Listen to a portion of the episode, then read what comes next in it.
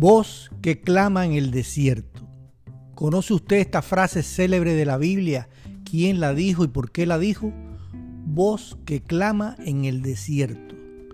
Para muchos, clamar en el desierto expresa lo inútil y frustrante de gritar en un lugar donde no hay nadie que escuche. Sin embargo, es en la Biblia una poderosa declaración de fe y perseverancia.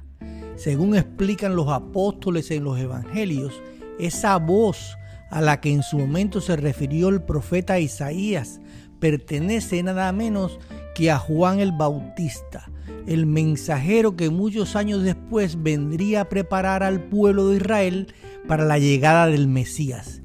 Dice así el versículo completo de Isaías 43.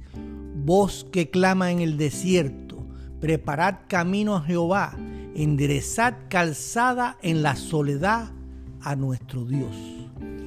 En el Nuevo Testamento se lee que unos 27 años después de nacido el Cristo, Juan el Bautista predicó con perseverancia en el desierto de Judea, una región deshabitada aledaña al río Jordán.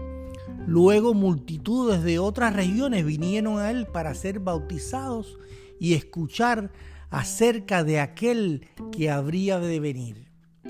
De manera que Juan el Bautista, del que Jesús dijo era más que profeta, es también un ejemplo de labor evangelista, una voz que clama en el desierto con divinos resultados.